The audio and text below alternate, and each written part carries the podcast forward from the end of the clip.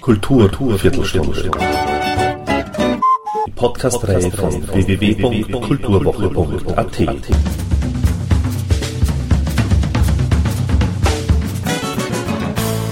Präsentiert von Manfred Horak. Markus Lüpertz zählt zu den international bedeutendsten deutschen Künstlerpersönlichkeiten der Gegenwart. Eine Werkschau gab es bereits im Jahr 2006 im Bank Austria Kunstforum. Vier Jahre später präsentierte Albertina zentrale Themen seines Gesamtwerks und ermöglicht mit einem retrospektiven Blick eine spannende Annäherung an den Schaffensprozess des 1941 geborenen Malers, Grafikers und Bildhauers. Deutsche Motive, Akte und die Auseinandersetzung mit Sujets der klassischen Kunst- und Kulturgeschichte werden in einer repräsentativen Auswahl von ca. 100 Arbeiten sowie sieben Bozzetti zur Skulptur Daphne gezeigt. Den Kern der Ausstellung bilden rund 15 bislang selten präsentierte monumentale Werke auf Karton, wie sie seit den 1960er Jahren entstehen und Schlüsselpositionen im Övre von Markus Lüpertz einnehmen. Die Zusammenstellung spannt den Bogen bis hin zu aktuellen Werkgruppen und berücksichtigt besonders das medienübergreifende Gestaltungsprinzip des Künstlers. Man erinnere sich zurück am 31. August 2005 besprühte der auch mit verurteilten Rechtsextremisten agierende und sich als Pornojäger definierende Martin Humer vor Journalisten die Mozart-Skulptur von Markus Lüpertz auf dem Salzburger Ursulinenplatz mit rot-grünem Lack und beklebte sie mit Federn. Humer wurde am 6. Juni 2006 zu vier Monaten bedingter Haft verurteilt und sein Mithelfer Franz L. zu 120 Euro Bußgeld verurteilt. Naja, als Resonanzkörper hatte Lüpertz 2005 seinen Mozart in Salzburg definiert. Dort steht die Bronzeplastik. Der Gartennazi Martin Humer beschmierte wie erwähnt die Skulptur, doch Mozart blieb stehen. Die kleine kolorierte Mozart-Bronze, die bis ins Frühjahr 2010 hinein auch in der Galerie Malchers in Bensberg, Deutschland präsentiert wird, ruft die Erinnerungen an den massiven Widerstand hervor. Aber die Variante hat der Malerfürst bekleidet dargestellt, mit Mozartkopf, Kniestrümpfen, Kniehosen, den fehlenden Arm kaschiert durch den Ärmel im Hosenbund. Ein Schelm freilich, der Schlechtes dabei denkt. Andererseits typisch Lüpertz, der gern andere vom Sockel holt und sich als selbstherrlicher Meister mit Gottvater-Attitüde zeigt. Und noch mehr Lüpertz. Im Herbst 2010 soll der Studienbetrieb der Akademie Susi GmbH Markus Lüpertz Potsdam starten. Damit will er der Kunst im Raum Potsdam und Berlin Präsenz und gesellschaftliche Bedeutung geben. Hier wolle er dem Werkstattcharakter mehr Gewicht geben und seine ganz eigene Kunstposition weitergeben und verhärten, mit hohem elitären Anspruch. Die Akademie, so Lüpertz, verkauft sich als Ereignis und daran kann man für ein gewisses Geld teilhaben. Die Schüler müssen begreifen, dass sie dazugehören und Mitsponsor sind.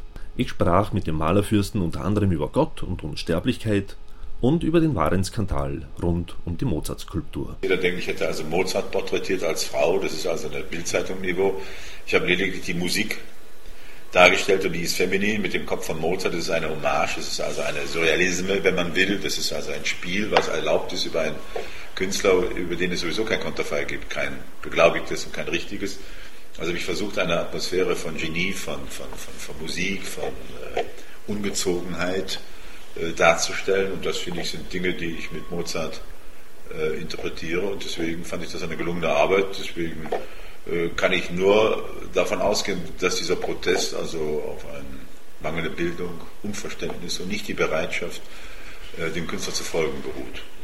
Es gibt ja diesen Herrn Humer und das ist ja Humer, der sich als Sittenwächter aufspielte, der dort also die Kunst sauber halten will. Das sind Dinge, die sind im dunklen Bereich sehr schwer in äh, Deutschland also zu begreifen. Und äh, ist auch, glaube ich, was sehr Spezielles, was diesen Mann umgetrieben hat. Es scheint ein alter, erfolgloser Künstler zu sein, der sich dort äh, äh, vergriffen hat. Das Einzige, was man sagen muss, was mich dann empörte, war, dass dieser Mann das ja angekündigt hatte und dass keiner vorher einschritt, sondern dass man ihn hat machen lassen, lachend und mit einer gewissen Häme gesehen hat, wie die Skulptur dann in einer wirklich jämmerlichen Weise geteert und gefedert wurde, was also schon mittelalterlichen Charakter hatte. Das war neu. Das hat, wie man immer so schön sagt in der Politik, eine neue Qualität der Aggression gehabt. Ich bedauere, dass ich nicht da war. Ich hätte über einen Krieg mit Salzburg angefangen, ich hätte die Stadt niedergemacht. Und äh, ich bin fest davon überzeugt, dass irgendwie äh, diese Skulptur, da sie an Interesse nicht nachlässt, es halten Busse davor, ganze Gruppen werden daran geführt, Und äh, es gibt ja auch gute Stimmen. Man hört ja immer nur von den schlechten, aber es waren sicherlich mehr äh, Leute, die das also begriffen und positiv waren. Ich glaube, dass das also eine Sache ist, die eine schwere Geburt ist, aber irgendwann wird das sicherlich auch von dieser Stadt adoptiert werden. Dann habe ich in Augsburg diese Auseinandersetzung gehabt, wo das also auch gegen den gesunden Volksgeschmack ging, bis also zu einem, bis zur FDP, die sich dann als äh, Streiter für den guten Geschmack machte, nicht? Und der hieß dann auch noch Braun, der Vorsitzende der FDP, und dann konnte ich natürlich meinen Maul nicht halten und war dann gleich wieder bei den Braunhemden, was mir natürlich gleich wieder leid getan hat, aber ich war so empört erstmal und sie haben mir das wirklich äh, die Chose vermasselt, nicht? Also diese Dinge sind nicht jetzt auf Österreich beschränkt, sondern das ist also durchaus deutschsprachig. Ich glaube, das große Problem in all diesen Ländern, also speziell in Deutschland, dafür bin ich dann also doch mehr zuständig als für andere Länder, muss ich sagen, dass wir ein unheimliches Bildungsloch zu beklagen haben in der Allgemeinheit. Wir haben also nur noch eine, eine Wahrheitsfindung, die läuft über Presse und Fernsehen, übers Foto. Und äh, diese ganzen Zwischentöne der Beschreibung, also der Selbstbeschäftigung, also was eigentlich eine Demokratie voraussetzt, dass Leute mit Gedankenanstößen, und das ist Kunst, dann also zu den Schlüssen, zu den Vollendungen, Vollendungen selber kommen. Diese Dinge sind also völlig im, im, im Argen. Nicht? Es wird kein Gedicht, kein Buch mehr gelesen, es wird keine äh, Bildung mehr respektiert. Wissen ist äh, nicht mehr etwas, äh, was einen selbst attraktiv macht und was man zur Unterhaltung anbietet, sondern es ist eher schon was Verdächtiges. Nicht? Man war gerne gebildet, weil man die Mädchen besser unterhalten konnte, als wenn man nicht gebildet war. Das wird heute als unseriös und oberflächlich betrachtet und also. Das geht schon lange zurück. Ja, eben, ja, nur, ich bin auch schon älter. Und infolgedessen, diese, diese Art der, der, der, der Bildungsverneinung, des, Wissensverneinung wird also betrieben und das finde ich ziemlich äh, störend und auch aggressiv. Wir haben ja die seltsame Situation, dass wir doch auf der anderen Seite ein, ein, ein erkleckliches Maß an großartigen und vielen Künstlern haben, speziell auch in unserem eigenen Lande, auch speziell in Österreich, für das kleine Land, das sehr viele große Künstler, Deutschland, dass wir dort also doch eine, eine ungebrochene Kunstproduktion haben und die international mitspielt und Akzente setzt. Und äh, infolgedessen haben wir so gesehen dann doch wiederum in all diesen Verneinungen und Aggressionen eine glückliche Zeit für die Kunst. Die Künstler können in einem riesigen Heer existieren. Nicht? Wir können alle auf eine gewisse Art von äh, Produktionsfinanzen zurückgreifen. Wir können also all das realisieren, was wir vorhaben. Das sind also glückliche Zeiten für die Kunst, das darf man nicht vergessen. Nicht? Wir haben Leute, die leider nur aus Unwissenheit die Kunst in Ruhe lassen, aber immerhin, sie lassen sie in Ruhe. Man ist ja dankbar, wenn man in Ruhe gelassen wird. Und deswegen ist die Situation für den, der vital ist und dann auch ohne Widerstände schaffen kann, eine, eine, auch ohne verstanden zu werden, an die Sache glaubt, die er betreibt, ist es eine gute Zeit. Also wir können arbeiten. Es ist keine Zeit fürs Ernten, aber es ist eine Zeit fürs Arbeiten. Ich will nicht alt werden und sagen, früher war alles besser. Das, wär, also das, das bringe ich nicht über die Lippen, das möchte ich auch nicht. Ich habe nur eins festgestellt, es gibt Fakten. Also im gleichen Maße, wie ich mich weigere, alt zu werden oder älter zu werden, was das Geistige betrifft, im gleichen Maße äh, erlebe ich eine Vergreisung der Jugend, die gar keine Probleme damit haben. Also sich also um ihre Jugend zu bringen mit äh, allen möglichen Ideen. Es ist also ganz seltsam, ist die Frage nach dem reinen Künstler wird nicht mehr gestellt, sondern es wird nach dem Erfolg. Also Kunst ist gleich Erfolg. Ein guter Künstler ist ein erfolgreicher Künstler. Ein, ein erfolgloser Künstler kann nie gut sein in deren Welt. Und das ist eine Welt, die ich nicht mag, weil das ist Quatsch, weil wir sind anders erzogen worden, vielleicht ist es das. Weil wir wussten, dass Kunst mit Erfolg nichts zu tun hat. Die Qualität eines Künstlers hat mit dem Erfolg nichts zu tun, sondern das sind glückliches oder unglückliches Beiwerk, wenn das eine stattfindet und das andere nicht.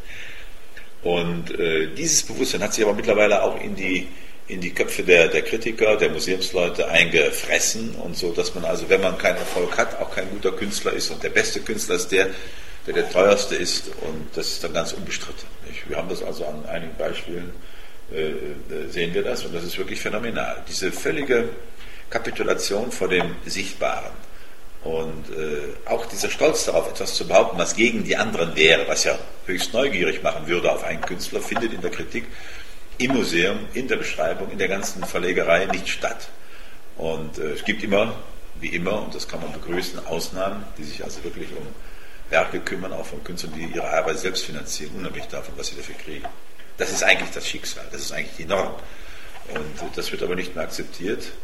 Und äh, es wird immer mit diesen Begriffen wie Freiheit und Originalität äh, äh, und, und, Stilwechsel und Neugier in der Arbeit wird kokettiert, aber wenn man die Arbeiten sieht, die Erfolg haben, sind es immer nur die, die immer das Gleiche machen. und das möglichst schnell und möglichst viel und möglichst groß. Und damit hat sich das. Nicht? Also das ist mir also zu suspekt und da habe ich mich dann auch entschlossen, dass diese Welt nie existiert. Und äh, das ist halt eine Kunstmarktwelt, das ist eine Geschäftswelt, die ihre Berechtigung hat, weil sie erstellen ja durchaus attraktive Sachen. Aber das ist nicht meine Neugierde auf Kunst, das ist nicht meine Idee von Kunst. Und da erreiche ich dann einen Punkt, in dem ich dann sage, ich kann eigentlich nicht mehr lehren, weil die, die ich lehre, sind älter als ich und das geht nicht. Mir geht das Klientel aus. Mir.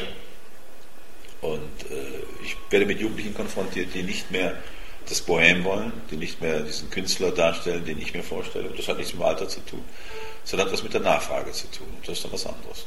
Komischerweise liegt es daran, dass es so wenig andere Möglichkeiten gibt. Schauen Sie, in meiner Zeit, in der ich an der Akademie war, waren 10% freie Künstler. Der Rest war Kunsterzieher. Verstehen Sie? Also die hatten gar nicht das Problem, sie konnten, das waren Leute, die wussten, dass sie nie Erfolg haben, aber sie liebten die Kunst, gingen an die Schulen, unterrichteten dort großartige Kunst, wurden teilweise großartige Maler, die dann später also durchaus im erfolgreichen internationalen sich dann zu Hause fühlten. Aber es war nicht dieser Druck. Heute haben Sie bei 500 Schülern 500, die freie Künstler werden. Das geht nicht. Das ist absurd. Das gibt, das gibt keine Generation her. An einer Schule, wir haben 24 in Deutschland. Wo soll das alles herkommen? Nicht? Das ist einfach eine, das ist eine falsche, das ist ein, ein, ein Bildungsproblem. Und deswegen gibt es eben so viele, die äh, das wollen, Kunst zu machen. Genauso wie in der Popmusik und wie diese. Das ist dann einfach eine Sache, die, da gibt es dann Methoden für. Man, man schafft dann ganz bestimmte Dinge, man schafft ganz bestimmte Dekorationen, man schafft ganz bestimmte Räume, man macht ganz bestimmte Anspielungen, man macht ganz bestimmte äh, avantgardistische Experimente, man schießt verrückte Fotos, man benimmt sich schlecht, man nagelt einen Hamster an die Wand und schmeißt eine Kuh aus dem Hubschrauber. Das sind alles Dinge, die spielen sich im Hollywood-Bereich ab und sind doch durchaus als Genre und als Zeitunterhaltung, als Event ja durchaus spannend. Nur warum das immer alles um Gottes Willen bildende Kunst sein muss, wenn man also einen, in Salzburg einen Hubschrauber auf die Flügel stellt. Nicht? Also was ist jetzt da Kunst dran? Nicht? Das kann man natürlich unheimlich interpretieren, nicht? das abgestürzten Icarus, man kann das also als Bühnendekoration, nicht? Bei, bei, bei welcher Oper auch immer mag das äh, angebracht sein, aber als, ne, vielleicht dann auch so in dem Raum hingestellt, ist das sicherlich eine witzige Idee, wie ein halbfertiges Gedicht oder sowas. Dagegen habe ich dann auch nichts. Nur bitte, lasst es da, wo es ist, im Event, nicht? Macht nicht Kunst draus. Wir haben auf der anderen Seite dann wieder ein riesiges Sozialpaket, was auch die Künstler berücksichtigt, nicht? Und da gibt es dann eben Projekte, nicht? Jeder zweite Künstler kriegt dann vom Staat für ein Projekt einen Auftrag, was auch immer dieses Projekt ist. Nicht? Er untersucht dann die, die ob äh, künstlerisch ob der Tausendfüßler 99 Beine hat oder 999 Beine hat. Und solche, das ist doch mannigfaltig, nicht? Also irgendwie, und dann möglichst dann immer mit Umwelt, mit Erziehung, mit Vorwurf, mit Kritik. Die Demokratie liebt es, ihre eigene Kritik zu finanzieren, die Politiker vor allen Dingen.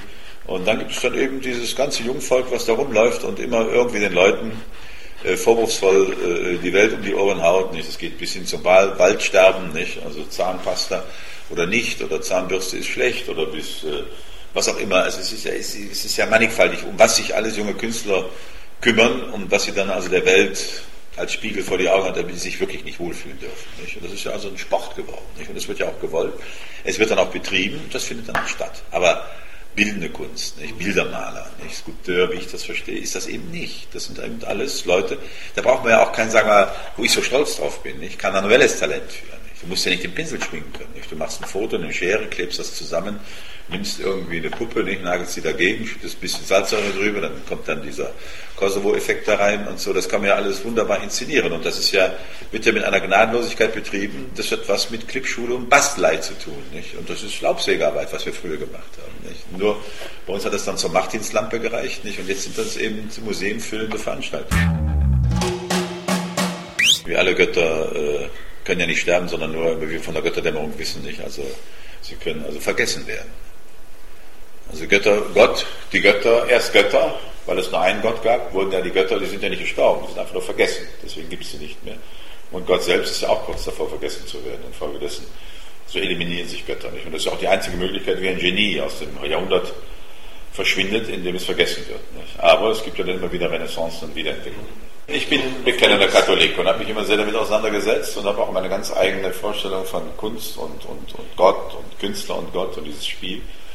Die äh, jetzige Religionsboom, die hat sicherlich was mit unserem Papst zu tun, hat aber mehr sowas von äh, äh, Mick Jagger gemein als jetzt mit Gott.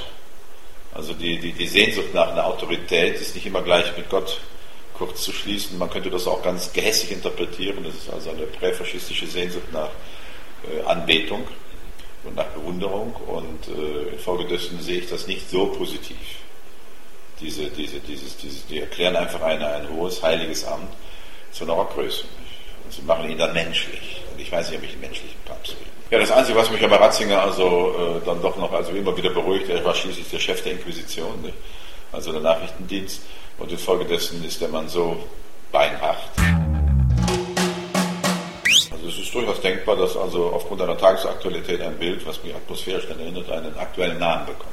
Es gibt sicher, es gibt ein Bild über Sarajevo, es gibt Kosovo das Bild, also es gibt also durchaus äh, dann Wege zum, äh, zum, zum, zur, zur, Diktatur und es gibt also Bilder über Faschismus, also aufgrund von, also es gibt immer sowas wieder, aber es ist mehr eine Art von ähm, Aktualität und Tagesauseinandersetzung, was nicht mittelbar mit äh, äh, illustrierten Inhalten zu tun hat. Das lehne ich ab.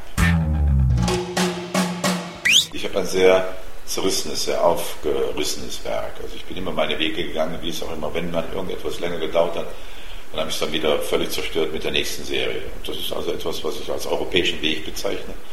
Und äh, ich habe viele Schlachtfelder, ich habe noch keine Ernte eingeholt. Also das ist meine Jugend, wenn man so will. Und äh, diese Ausstellung zeigt diese Konfrontation, ohne äh, die, die, die, die Schönheit oder die, die, die, die Sehnsucht der Malerei zu unterdrücken, die in mir ist. Also es gibt viele Bilder, die Sie nach dem Gesichtspunkt von, von Bildern sehen können, von Malerei sehen können. Dann gibt es Bilder, die gezeigt werden in der, in der, in der, in der Verblüffung, dass ich das eben 1970 gemalt habe, was also sehr jung war und was heute steht wie eine Eins. All diese Art von, von Zeitbesiegung nicht? Äh, das sind so Sachen, die diese Ausstellung hat. Sie, hat also, sie, sie baut auf dieser Konfrontation auf. Äh, einer der Gründe, warum ich zum Beispiel nie meine Bilder signiere vom, vom, vom Datum her. Ich signiere sie, aber es gibt kein Datum drauf, weil ich will immer, dass selbst das Bild von 1970 so ist wie heute und das Bild von heute wie von 1970. Also nicht ähnlich, aber in der gleichen Existenzberechtigung. Also ich will nicht äh, vom Frühwerk reden nicht? oder vom Spätwerk. Das sind Dinge, die ich noch nicht also kategorisieren will, weil ich will immer, dass das genauso aktuell ist wie alles andere. Es gibt natürlich immer diese äh, Absicht, dass die Leute sagen, ja, früher waren seine Bilder besser. Nicht? Dann bin ich ins Experiment gegangen, das war falsch. Nicht? Natürlich ist es falsch für die Produktion, aber für die Kunst ist es sicherlich von Vorteil, weil das Werk eine ganz Erweiterung, eine ganz andere Infragestellung. Aber das ist halt mein persönliches Schicksal. Wenn darüber dann mein Genie kaputt gehen sollte, dann war es eben nichts. Nicht? Das ist dann eben nicht zu ändern. Aber ich kann mich ja nicht verklemmen, nur um es nicht probiert zu haben. Das Tun fällt mir leicht. Der Erfolg ist dann Qual. Und der ist genauso schwierig wie jedem anderen Künstler. Es schwer ist, selbst bei größtem Talent, ein Kunstwerk zu machen. Aber die, die, die, die, die, also die, die Bereitschaft zu arbeiten, die ist wie Atemholen bei mir. Also je älter ich werde, desto wichtiger wird das. Thank you and good night.